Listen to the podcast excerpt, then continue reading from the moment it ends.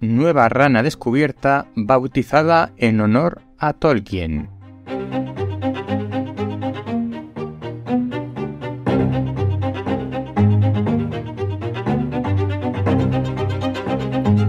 Hola, soy Ignacio de Miguel, bienvenido a El décimo hombre. Porque cuando nueve personas están de acuerdo en algo, una décima debe llevar la tesis contraria. En el tema científico de hoy, una nueva rana descubierta bautizada en honor a Tolkien. Esta rana se llama Hiloscirtus tolkieni y la han descubierto en el Parque Nacional Río Negro Sopladora en los Andes de Ecuador. Cuando hoy en día se descubre una nueva especie de ser vivo, salvo que se trate a lo mejor de dinosaurios o algún animal extinto o planta extinta, lo que ocurre es que la nueva especie suele estar dentro de algún grupo de otras especies ya conocidas, de tal manera que se recoge el género o esa agrupación a la que pertenece y se le añade el nombre específico de la nueva especie. En este caso, los científicos que han descrito esta nueva rana decidieron ponerle el nombre de Tolkien.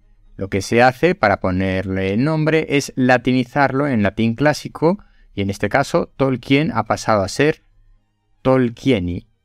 Y aprovechando esta noticia voy a responder a la pregunta de cómo se pone el nombre a los seres vivos y de dónde viene esta forma de clasificarlos.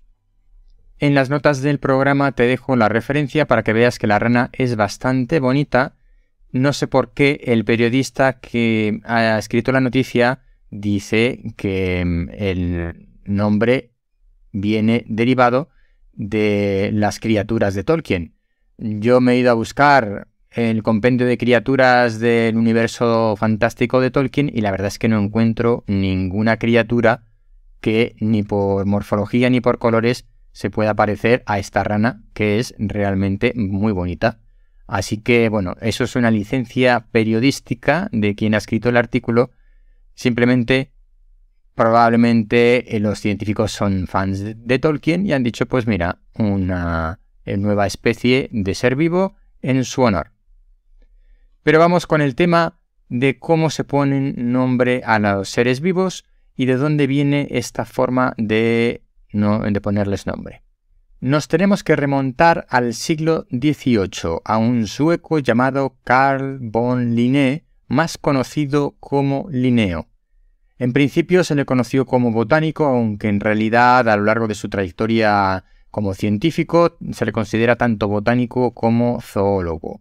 Escribió diversos libros, sobre todo tratados sobre botánica, y uno de ellos, System Nature, era un compendio de todas las especies vegetales que existían que se conocían hasta el momento, alrededor de 6.000. Desarrolló una forma de clasificarlas de manera binomial, una manera de taxonomizar todos los seres vivos. En principio empezó con las plantas, pero luego también se metió en el área de la zoología. Y la clasificación básicamente se trataba de ir eh, decidiendo entre dos opciones para ir clasificando a todos los seres vivos y de esa manera, de una manera de dicotomía o binomial, ir creando una clasificación taxonómica hasta el punto de llegar al género, que es eh, un nombre que agrupa una serie de especies mm, parecidas, y luego el nombre de la especie, que es la que nos indica exactamente de qué ser vivo estamos hablando. Siempre son nombres en latín, el nombre del género se pone en mayúsculas y la especie se pone en minúsculas. Además, mm, después se puede añadir una subespecie, de hecho, por ejemplo, en el caso del lobo y del perro, los dos tienen como nombre científico Canis lupus. Para poder diferenciarlo tenemos que ir a la subespecie. En el caso del perro doméstico, se trata de Canis lupus familiaris y en el caso del lobo se llama Canis lupus signatus. Aunque en realidad también sabemos que hay muchas especies de lobo.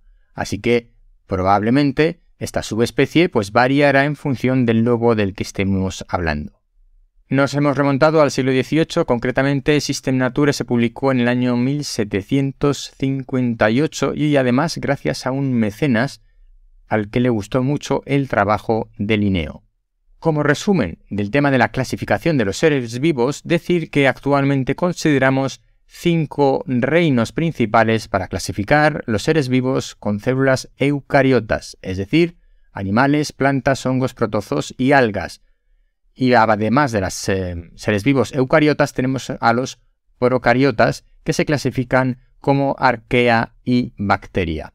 Por si alguno se lo está preguntando y no se acuerda del colegio, las células eucariotas son las que tienen el núcleo de la célula, es decir, el material genético de la célula, separado del resto de la célula por una membrana. Y en las células procariotas, este material genético está distribuido o disuelto en el citoplasma de la célula y no hay una membrana que lo aglutine, que lo agrupe o que lo separe del resto de la célula.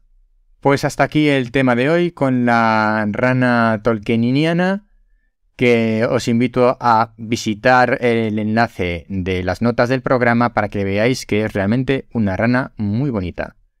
Si estás en YouTube, acuerda darle a la campanita. Si no te has suscrito todavía en la plataforma en la que te encuentres, suscríbete ahora mismo. Recuerda que El décimo hombre es un podcast que está dentro de la red Podcastidae. Te espero pronto.